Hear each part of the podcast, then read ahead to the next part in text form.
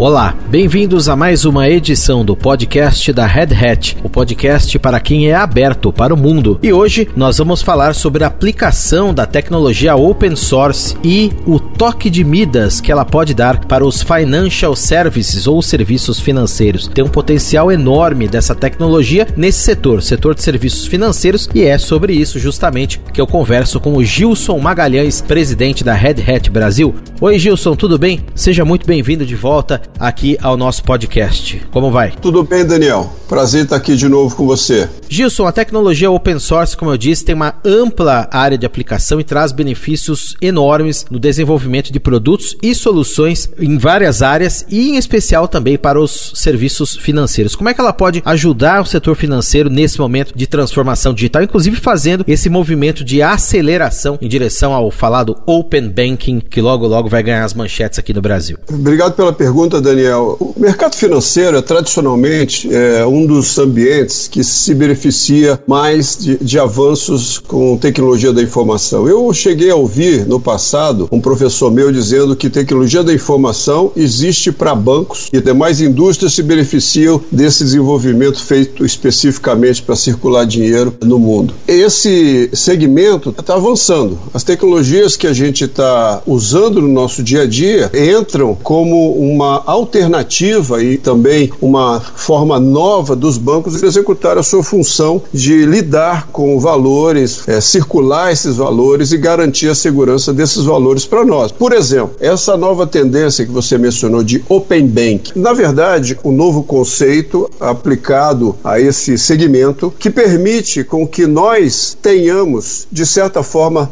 de volta ao domínio da nossa informação que está no banco. O banco guarda aquela informação e agora nós podemos, como cidadãos, é, ter acesso a isso que é, ele, durante alguns anos, acumulou, que pode nos interessar em múltiplas direções. Como é que a gente faz esse acesso? Sou eu que vou fazer o acesso, sou eu que vou chegar no meu computador fazer acesso, isso de fato você pode fazer. Mas outras instituições vão poder ter acesso a esta informação com a sua autorização. Instituições que vão adicionar valor a essa informação Porque de repente eu recebo lá o extrato de 20 anos da minha conta, mas eu sei lá o que eu vou fazer com isso, como é que eu vou combinar essas informações para que isso vire alguma coisa útil para mim. Então, é, o Open Bank, na verdade, se beneficia de um conjunto de APIs, o que a gente chama de Application Programming Interface, que são interfaces que conectam essas instituições. As novas, uma fintech, uma nova empresa que queira, é, com um, o lugar onde está o, teu, o seu dado, sua informação, o seu dinheiro, com a sua autorização autorização. É mais ou menos o seguinte: é como se fosse o finger no aeroporto. Sem o finger, o avião de repente che chega e você tem alguma dificuldade de interagir é, é, com, com, o aeroporto. Você não, conecta é, corretamente. O finger tem um padrão, tem uma altura, tem uma, uma forma de conectar. É basicamente isso em, em um programa de computador, uma API. Ela faz isso. Criou-se a API, aí você pode botar vários aviões de várias companhias aéreas parando ali e você vai conseguir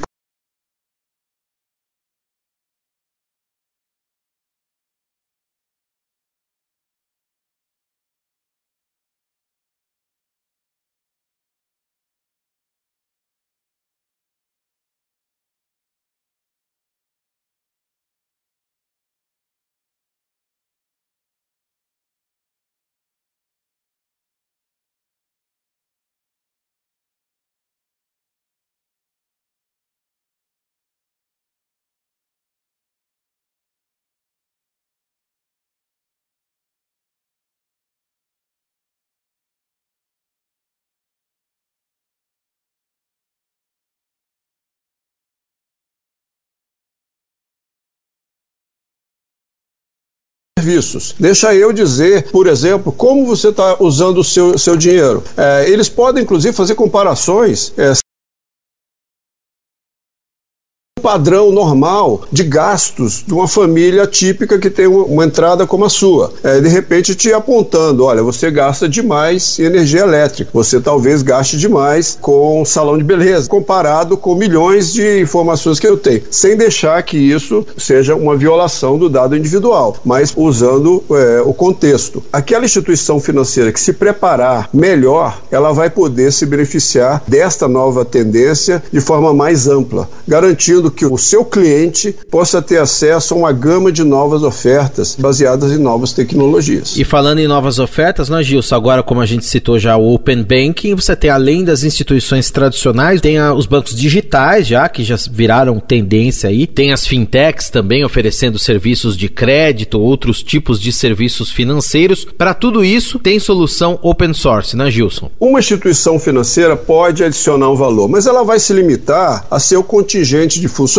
àqueles que estão dedicados à inovação, que não vai ser uh, todo quantitativo, que tem a operação do banco para se manter, tem os analistas, tem os gerentes, tem um, uma, um, uma quantidade de pessoas que não vai poder ficar ali na linha de frente pensando em inovação. Agora imagine que você adiciona esse seu contingente de pessoas de tecnologia que estão dedicados, todo o universo de pessoas que mexe com TI, todas as pessoas interessadas em oferecer alguma coisa, que tenham uma ideia, que estejam em casa e digam, opa, eu vou pegar, eu conseguiria pegar esse dado de extrato e fazer uma coisa totalmente nova, criar uma nova ideia. Com o open source, ela vai pegar os padrões, ela tem software com garantia, com segurança, com amplitude de escala, ela pode sentar, começar a desenvolver alguma coisa e participar desse processo de inovação. Imagine isso em escala global, quantas pessoas podem entrar nesse circuito que uma vez é, foi fechado, a participação de terceiros, agora está aberto porque existe essa conexão Finger para você ou qualquer um parar o seu avião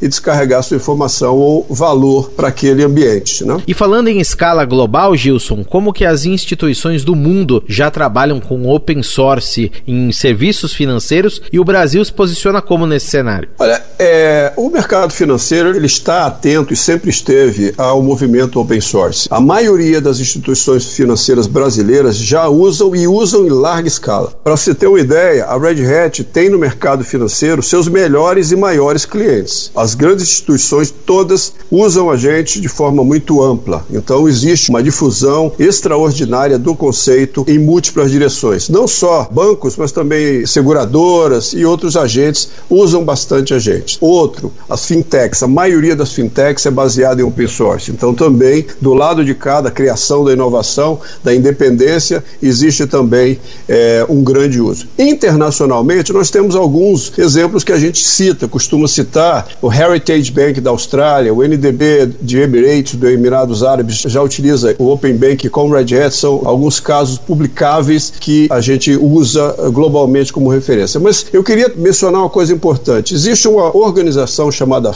FINOS, que é Fintech Open Source Foundation, fácil achar isso na internet, finos.org, que é um grupo de empresas, engenheiros, desenvolvedores de software que trabalha exclusivamente na criação de soluções open source para o mercado financeiro e colaboram integralmente para gerar valor de forma organizada a este setor. E os grandes bancos estão, de uma forma ou de outra, conectados a essa iniciativa. É global, é uma avalanche e vai, de fato, ser muito mais relevante do que já é no futuro. E Gilson, falando de serviços financeiros, a gente lembra que esse setor lida com dados confidenciais, dados sensíveis, que estão o tempo todo circulando entre as instituições, os dispositivos dos clientes, nuvem também. Como é que o open source também ajuda nessa questão da segurança? É interessante a pergunta, uma pesquisa para ajudar na resposta e na consolidação de um conceito super importante. Open source é